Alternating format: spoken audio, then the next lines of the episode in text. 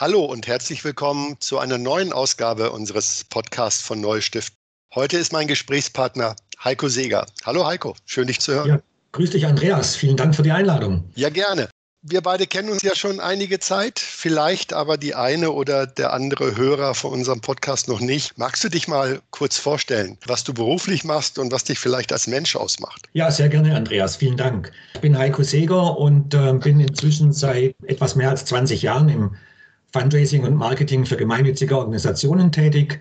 Äh, meine aktuelle Stelle ist, bin ich ähm, Leitung Marketing und Fundraising bei der Hoffnungsträgerstiftung in der Nähe von Stuttgart.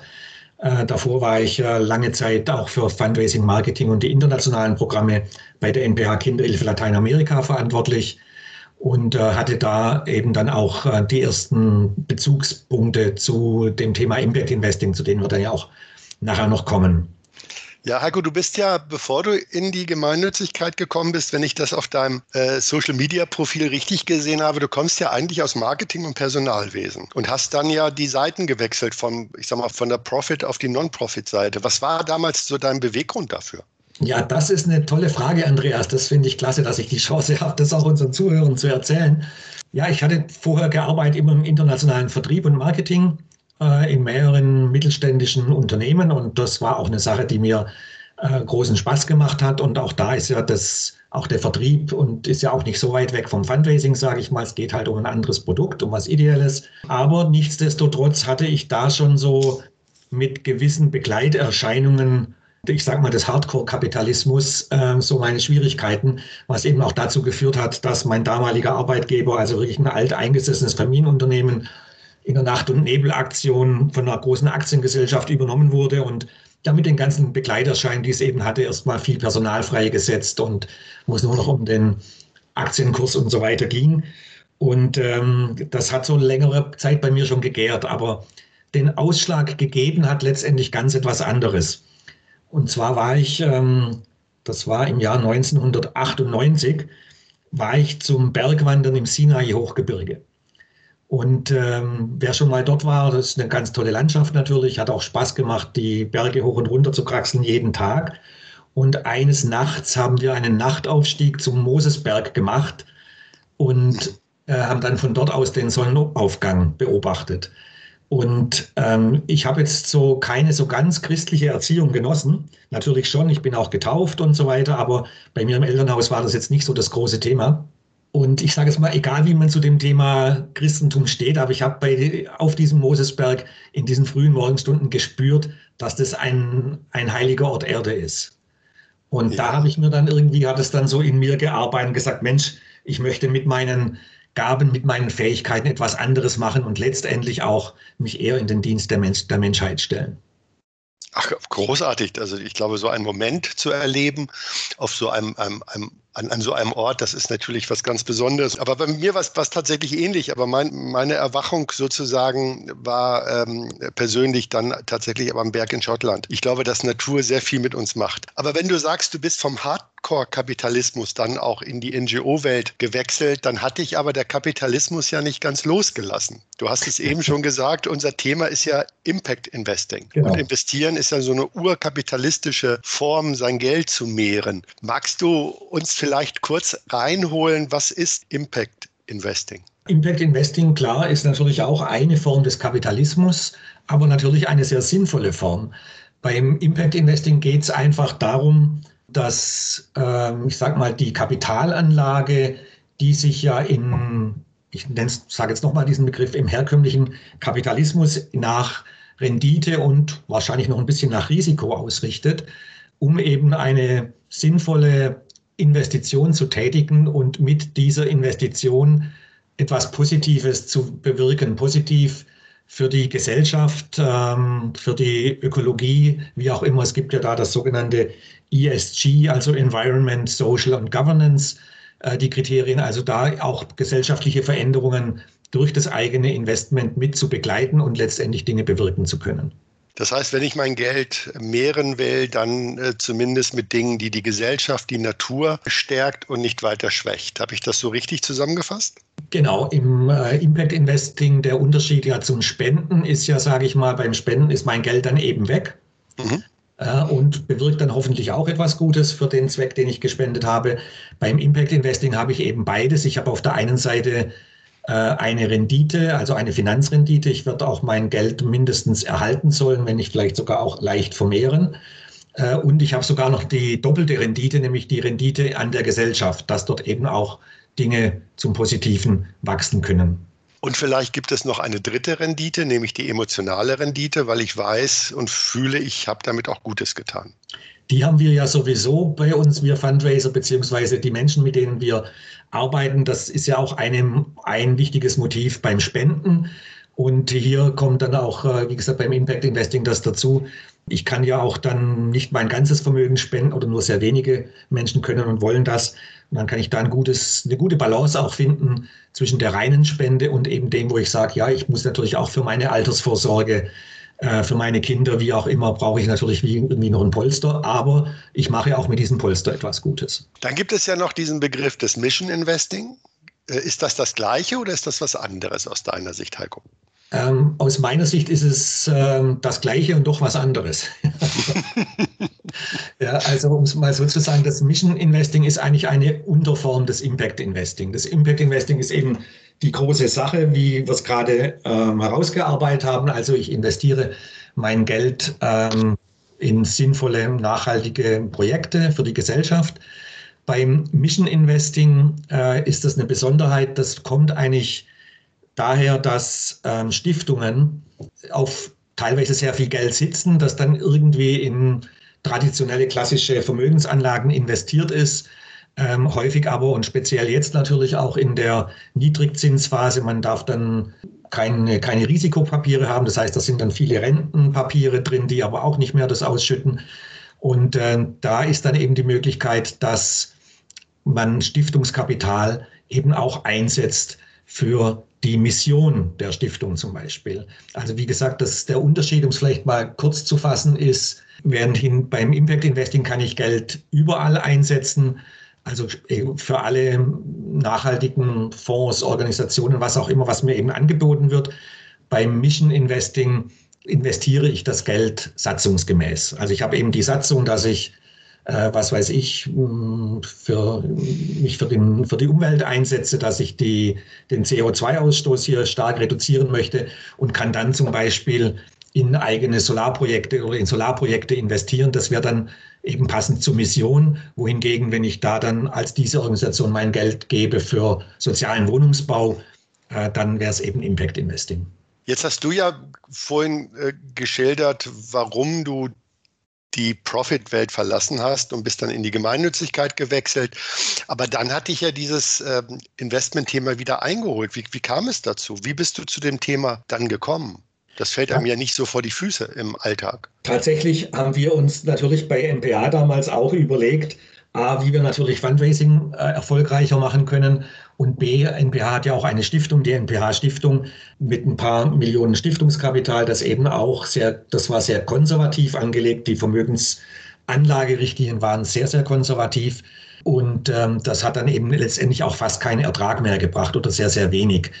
Und wir hatten da dann eben auf der einen Seite die Situation, ähm, dass wir schauen wollten, wie können wir den Ertrag, den Stiftungsertrag erhöhen.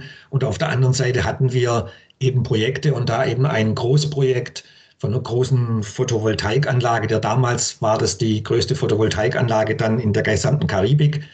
Ähm, da haben wir natürlich auch Geld gebraucht, das wir nur mit Spenden alleine nicht stemmen konnten. Und so sind wir auf dieses Thema gekommen und haben dann zunächst mal Geld von der Stiftung an den Verein sozusagen gegeben, investiert als Impact oder als in dem Fall auch als Mission Investing ähm, dass mit dem dann ein Teil eben dieser Solaranlage finanziert wurde. Äh, das war so der erste Schritt. Das war dann auch in dem Fall verzinst natürlich, besser verzinst, als es der Kapitalmarkt hergegeben hätte. Das war, das war dann so gesehen auch lohnend für die Stiftung. Und haben dann aber im Rahmen dieser, ja, dieses Geschäfts, sage ich mal, festgestellt, in Gesprächen mit Spendern, mit wohlhabenden Personen, dass das ja auch ein Markt für Spender ist, für unsere Spender damals war. Wie gesagt, wir hatten das Stiftungskapital genommen, haben dann aber gemerkt, a, das ist ja gar nicht, muss man gar nicht nur mit dem Stiftungskapital machen. Da gibt es auch tatsächlich Gelder von Spendern, von vermögenden Menschen oder auch Menschen, die noch gar nicht Spender sind ähm, und die dann auch da bereit sind zu investieren in so ein Projekt. Aber wie habt ihr das herausgefunden? Seid ihr, seid ihr los und habt die Menschen gefragt, ob sie sich das vorstellen können oder, oder wie kann ich mir das vorstellen? Äh, wir haben natürlich das in, äh, immer erwähnt, auch in unseren Spendergesprächen. Wir hatten ja für dieses Photovoltaikprojekt haben wir natürlich auch sehr viele Spenden gesammelt. Und äh, den Spendern oder potenziellen Spendern haben wir natürlich auch gesagt, ah ja, wir die komplette Finanzierung dargelegt. Da ist eben das kommt aus Spenden, das kommt eben aus dem Impact Investing von der Stiftung und so weiter. Und das war natürlich dann für viele interessant. Die haben dann auch gesagt, was ist hier, was, was, was bedeutet das denn, Impact Investing? Und dann ins Gespräch gekommen und dann hat man von dem einen oder anderen gesagt, ja Mensch, ich habe ja auch noch, mir auch schon überlegt, wie könnte ich denn mein Geld hier vielleicht noch sinnvoller anlegen? Und da wird jetzt gerade eh irgend so ein Papier fällig, könnte ich das auch bei euch anlegen? Ja, und ja. dann haben wir das da auch äh, dann gemacht und äh, muss sagen, das war wirklich durchaus sehr erfolgreich. Obwohl wir damals bei diesem Projekt ganz speziell keinerlei Zinsen bezahlt haben. Das war also dann nochmal eine Besonderheit. Das ist dann vielleicht auch noch eine Sache, äh, was dann, wenn es ums Fundraising geht, das war natürlich, die ersten Menschen waren natürlich bereits Spender. Und ja. die haben dann gesagt, okay, ich investiere sogar zinslos. Wenn man natürlich auf Investoren losgehen möchte, also die jetzt einen noch nicht kennen, dann äh, ist es äh, wahrscheinlich sehr, sehr ratsam, auch einen gewissen Zins anzubieten. Mhm. Ja, in der Zeit war ich ja für, für meine Bank unterwegs und habe da auch Investorengespräche geführt. Ich hatte den Eindruck, dass über eine lange Zeit das Thema Impact Investing auch eher nur ein Thema für institutionelle Anleger, Stiftungen waren äh, und am Anfang sich äh, private Anleger, Investoren, Investorinnen schwer getan haben. Wie siehst du das heute? Ist, äh, hat, hat Impact Investing eine Chance, aus der Nische rauszukommen und sich dem breiten Markt zu öffnen? Oder, oder macht es das sogar schon? Definitiv hat es die Chance und ist auf dem besten Weg dazu.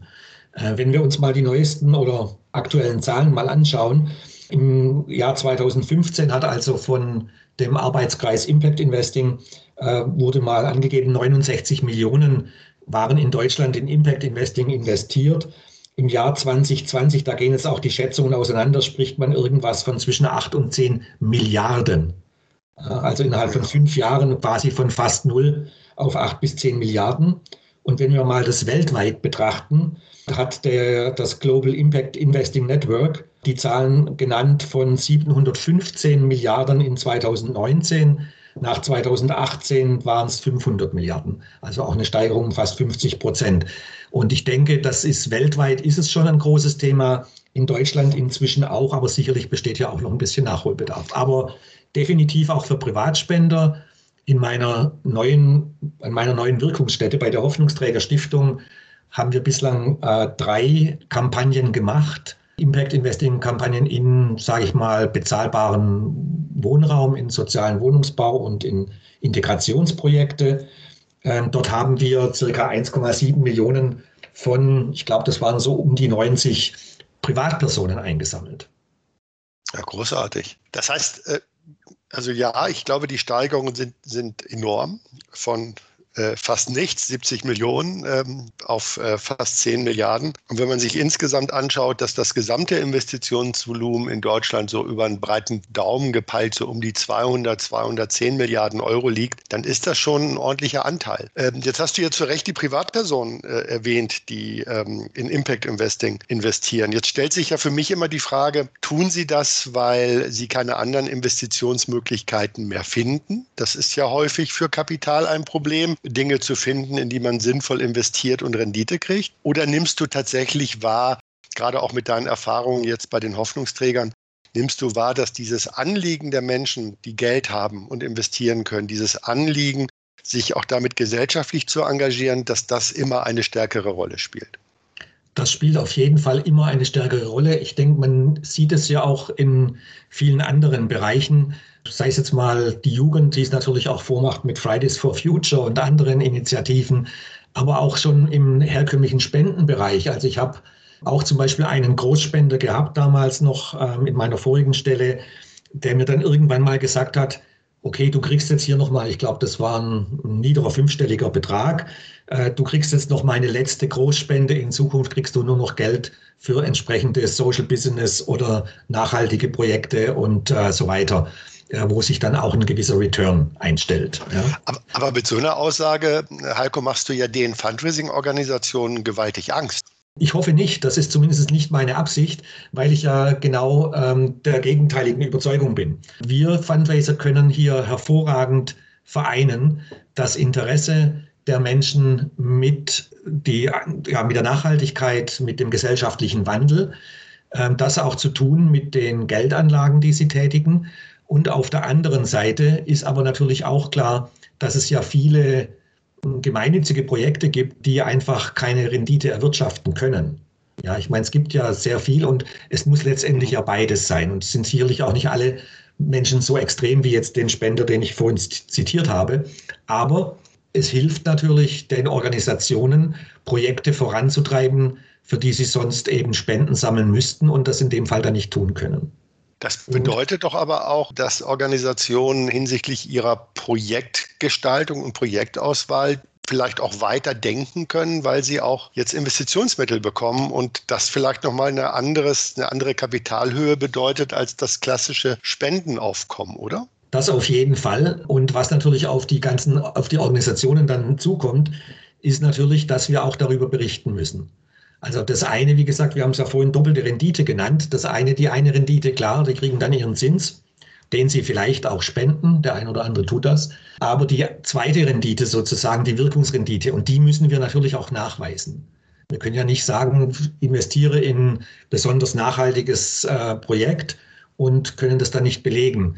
Ähm, ja. Das kommt auf das Projekt drauf an. Bei manchen Projekten ist das etwas einfacher äh, das zu belegen. Wenn ich gerade das Photovoltaikprojekt nochmal nehme als Referenz, da ist es relativ einfach, eine Berechnung zu machen, okay, das wurde an Strom erzeugt. Vorher war die Stromrechnung eben so, so hoch ähm, mit fossilen und Brennstoff und das heißt, die Einsparung beträgt x tausend Euro.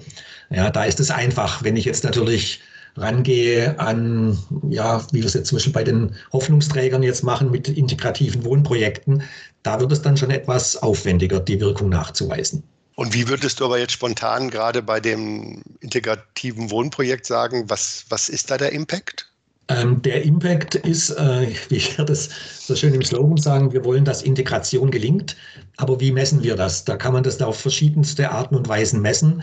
Natürlich haben wir erstmal die Bewohner, die dann zum Teil geflüchtete Bewohner sind. Und da ist dann eben ganz wichtig, okay, wo stehen die jetzt in ihrem Leben? Wir helfen auch dann zum Beispiel bei der Arbeitsmarktintegration. Und wenn ich dann einfach höre, dass innerhalb von wenigen Jahren von den Bewohnern nur 10 Prozent äh, vor drei Jahren in Lohn und Brot waren und jetzt sind es 87 Prozent. Das wäre zum Beispiel eine Kenngröße, wo wir sagen, da hilft dann auch klar ähm, die Integration. Ich kann mich nur in den Arbeitsmarkt integrieren, wenn ich generell integriert bin.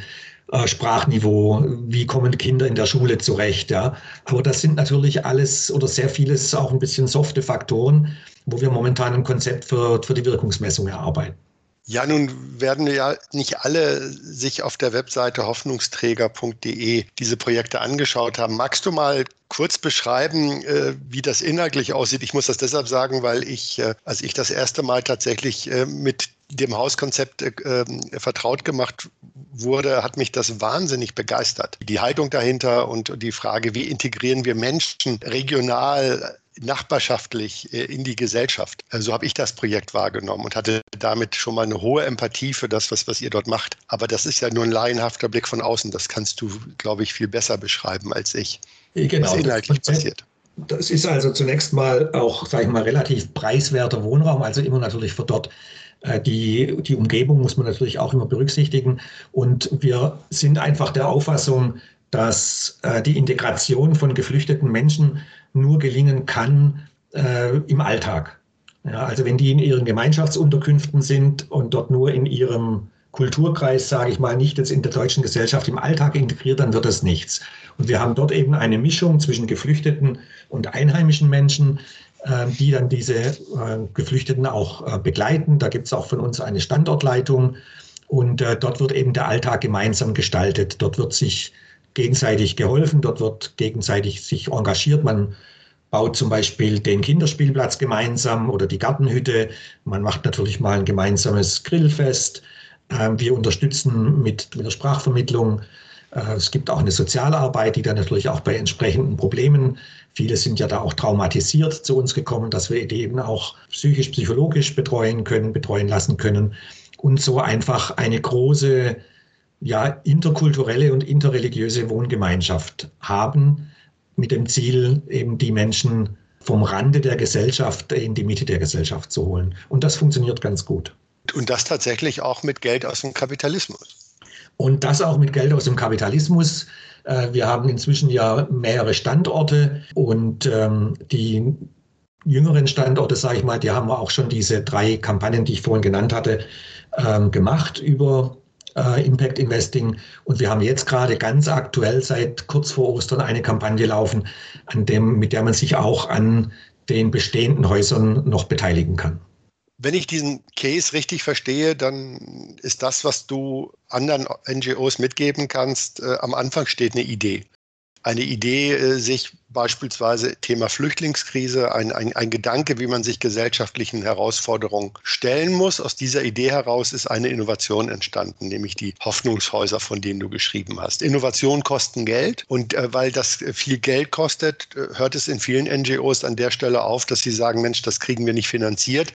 Ihr habt das anders gelöst. Ihr habt gesagt, ja, das ist innovativ. Ja, es braucht mehr Geld und wir öffnen uns den Impact-Investoren. Ist das so richtig beschrieben? Das hast du super gut zusammengefasst, Andreas, ja. Ja, aber auch nur, weil du es mir so gut erklärt hast. Ist das auch deine Botschaft für die NGOs? Ähm, es ist eine meiner Botschaften und die zweite Botschaft, da möchte ich noch mal kurz da einhaken, weil du vorhin gesagt hast, deinen Fundraisern Angst machen. Ähm, ich hoffe, es hat wirklich jetzt keiner bekommen. Ganz im Gegenteil, es ist tatsächlich eine zusätzliche Chance. Und die Chance ist, wie gesagt, man hat einmal, bekommt ihr natürlich Geld, bekommt die Organisation Geld, um Projekte, die sie dringend realisieren möchte, auch zu realisieren. Wenn es einfach mit den Spenden nicht so sprudelt oder vielleicht einfach auch wesentlich länger dauern würde. Und, und da kommt dann wieder der ganze Fundraiser durch. Es gelingt auch tatsächlich, und das kann ich aus eigener Erfahrung mehrfach bestätigen, dann auch Menschen, die einfach in das Projekt investiert haben, wie immer sie auch dazu gekommen sind, äh, die zunächst mal die Organisation und auch diese Idee, die wir entwickelt haben, gar nicht kannten und dann über das Investment uns im Laufe der Jahre dann kennenlernen und dann doch auch zu Spendern werden. Also wir hatten da einen ganz herausragenden Fall, noch früher in der alten Organisation, aber auch jetzt gibt es schon die ersten Fälle, die haben dann eben das Darlehen später bei Fälligkeit in eine Spende umgewandelt oder haben es dann wieder in ein neues Projekt investiert. Wir haben jetzt auch bei der Hoffnungsträgerstiftung haben wir von den Investoren, äh, würde ich mal sagen, waren letztes Jahr so ein Drittel in etwa, die die Zinsen dann gespendet haben und auch schon angekündigt haben, im Laufe der Zeit dann auch da noch durch Spenden helfen zu wollen. Und man braucht auch keine Angst haben, dass dann Impact Investment Investitionen Spenden wegnehmen, weil, das habe ich inzwischen aus vielen Gesprächen gelernt, die Menschen diese beiden Töpfe separat betrachten. Also Geldanlage, Vermögensanlage und Spende, das kommt aus zwei verschiedenen Töpfen. Die haben dann vielleicht ein Budget, was sie sagen, das spende ich im Jahr. Aber sie haben natürlich ihre Vermögensanlagen und die können natürlich auch jederzeit umgeschichtet werden. Aber das ist, glaube ich, auch ganz wichtig. Es gibt keinen Kannibalismus, keinen Spendenkannibalismus, sondern es ist letztendlich zusätzliches Geld für unseren gesamten Sektor. Ja, das bestätigen auch meine Gespräche in der Philanthropieberatung, dass das äh, nicht nur äh, im Kopf, sondern auch tatsächlich im Investingverhalten zwei unterschiedliche Töpfe sind. Das heißt, du sagst, äh, mit äh, Impact Investing kann man mehr Wirkung erzielen, weil es mehr Geld gibt, äh, neue Zugänge zu, zu Menschen, die man vielleicht vorher noch gar nicht so sehr in der Geberschaft hatte. Und man holt zusätzlich Geld in einen Spendenmarkt, von dem viele sagen, er sei bereits ausgeschöpft. Genau. Also müssten das ja NGOs tun. Gibt es aber vielleicht auch noch eine Warnung, wo du sagst, ähm, äh, es kann auch scheitern, weil es ich glaube, nicht jede NGO das umsetzen kann. Hm? Ja, es kann natürlich scheitern, a, dass natürlich das Projekt, in das investiert wurde, nicht erfolgreich lief. Ähm, das kann natürlich ähm, der Fall sein. Wir hatten früher auch so einen Fall, da kam dann eben eine politische Situation in Lateinamerika dazu. Das hat dann das ganze Geschäft dann mindestens für ein paar Jahre verzögert. Das heißt, dass der Return ist also dann nicht so geflossen, äh, wie er hätte sollen. Klar gibt es natürlich Risiken und für den Anleger ist es natürlich auch immer wichtig zu entscheiden, okay, wie viel Risiko will ich letztendlich eingehen.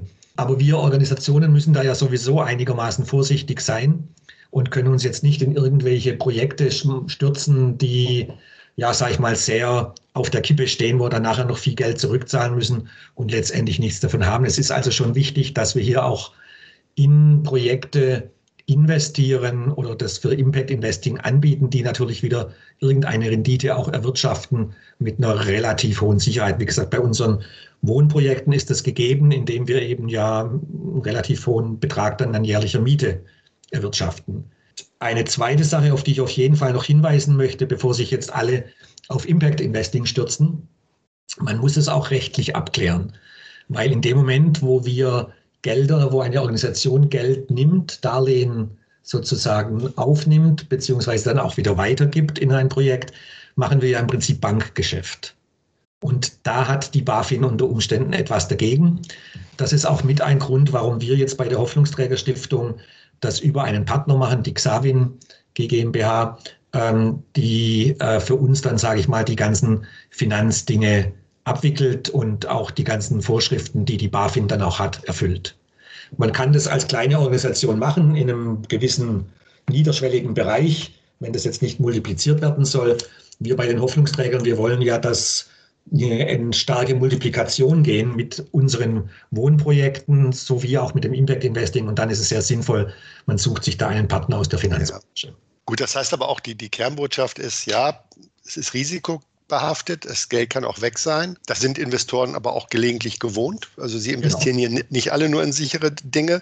NGOs haben einen Vorteil, weil sie eben nicht so Hasardeure sind am Markt wie andere äh, Banken beispielsweise. Klar, das, das glaube ich hat eine Chance und trotzdem sollte sich jede Organisation das gut überlegen und sich die richtigen Partner aussuchen. Und ich glaube, was ganz wichtig ist, bei den Projekten bleiben, von denen sie etwas verstehen, oder? Auf jeden Fall. Also das ist ganz klar. Ähm, man, der Anleger, der ist ja frei, ob er investiert in was er versteht oder nicht. Der schaut sich vielleicht den Businessplan an und sagt, okay, das passt. Aber wir wollen ja mit unserer Arbeit, wollen wir ja in den Bereichen, in denen wir tätig sind, gestalten. Deswegen habe ich auch vorhin nochmal auf dieses Mission Investing äh, kurz äh, hingewiesen. Das ist ja eigentlich das, wenn es jetzt gerade auch bei den Stiftungen oder bei den Vereinen oder welche Organisationsform auch immer, dann ganz wichtig, dass wir da dann auch natürlich Schuster bleib bei deinen Leisten. Ja, natürlich können wir das auch nur überzeugend ich sage es jetzt mal so, verkaufen diese Idee und dieses Investment, wenn wir wissen, was wir tun und das auch glaubhaft darlegen können. Das ist ganz klar. Klasse. Heiko, das ist ein großartiges Schlusswort. Ein sehr spannendes Gespräch mit dir. Recht herzlichen Dank. Ich habe für die Einladung zu danken, Andreas, und hat mir auch großen Spaß gemacht. Super, und danke. Ansonsten an alle Hörer, wenn jemand noch Detailfragen hat, gerne sich bei mir melden. Das stehe ich gerne auch mit weiteren Auskünften zur Verfügung. Genau, und den Kontakt von Heiko findet ihr auf äh, Instagram, auf Sing, äh, nee, Instagram gar nicht, LinkedIn, auf Sing äh, und natürlich bei hoffnungsträger.de. Vielen Dank, äh, Heiko, und äh, alles Gute an die Hörerinnen und Hörer. Tschüss. Tschüss, Andreas.